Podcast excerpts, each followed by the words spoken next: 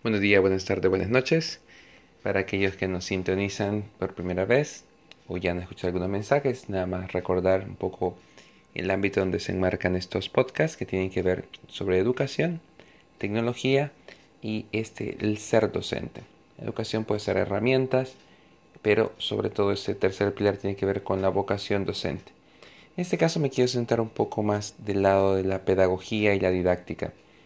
Es interesante y esta parte pues no es una cuestión propia, sino que sobre todo en este canal que estoy promoviendo ahorita que se llama Aprendemos Juntos de la BBVA. Es una iniciativa que realmente enriquece muchísimo. Hay charlas de 5 minutos de las cuales uno puede aprender mucho y si le parecen interesantes, pues uno puede ir y ver la versión completa. Pero lo que interesa aquí, en un momento se destaca una charla de neurociencia que antes la gente podía especular y opinar sobre, supongamos en, hace 2000 años, sobre que cómo era el cielo, que las estrellas, que si eran luces, era opinable. Pero una vez se inventa el telescopio, ya todo eso opinable se viene a verificar a través de la ciencia.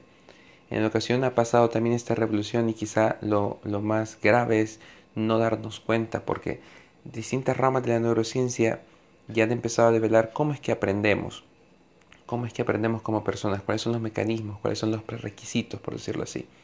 Y entonces ya no es una cuestión opinable sobre cómo debería de enfocarse la educación o no. Ciertamente es que hay contextos culturales y otros, pero en principio como seres humanos tenemos los mismos mecanismos. Hay una misma estructura fisiológica, neurológica. Y en este caso lo que quiero destacar es el valor de la atención, la motivación y el enganche. Vamos a traducir así esta palabra que en inglés es el engagement. Y es muy valioso que nosotros como docentes seamos conscientes de esto. Primero, como destacan en este video, también de ese mismo canal, de la filosofía para cuestionar el mundo, de que lo que la gente hace es que nos presta su atención. Una de las cosas que tiene más valiosas todo ser humano es tiempo y todos estemos en las mismas condiciones. Y una de las cosas que hacemos con el tiempo es prestarle atención a o evitar a. O sea, y en ese sentido como docentes tenemos casi que a nuestro público cautivo, a nuestros alumnos que están ahí y que pues tienen un horario y tienen que seguirnos. Y por eso la primera pregunta en este caso es, supongamos que en un universo paralelo, nuestros alumnos pueden escoger ir o no ir y que no va a haber ninguna consecuencia. ¿Realmente nuestros alumnos elegirían ir pudiendo no ir a nuestra clase? Nosotros les tenemos eh, motivados y enganchados de manera tal que su opción sería en libertad, hey, sí, yo quiero ir a esta clase. Creo que la respuesta auténtica a esa pregunta debe cuestionarnos, porque está en el fondo justamente esto que la neurociencia ya nos ha demostrado, la atención, la motivación que sale de la persona, no tanto por los incentivos o, la, o el querer eh, evitar un castigo si falto a clase y cómo les engancho. Creo que hacernos estas preguntas honestamente también nos acerca a ser mejores docentes.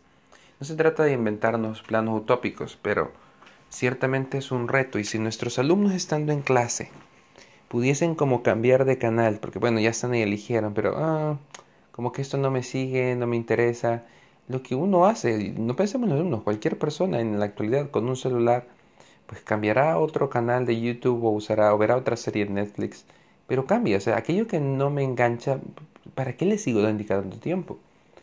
Y si los maestros nos sentimos retados a hacer unas introducciones de clase, a unas presentaciones de contenido de proyectos que busquen enganchar y motivar, no se trata de simplemente caer en el juego y buscar entretener al alumno, sino de reconocer que todos tenemos esa atención enfocada, que todos podemos sentirnos motivados o retados y qué es lo que yo hago para diseñar, y esto realmente me parece muy valioso, no clases, sino experiencias de aprendizaje.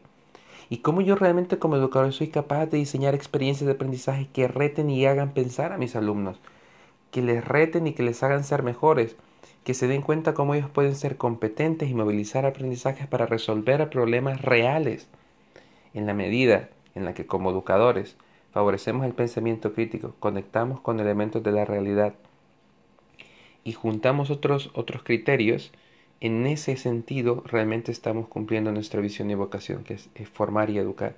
Y en ese sentido también debemos sentirnos retados para hacer estos, tomar en cuenta estos elementos que son claves dentro de la realidad al momento de educar.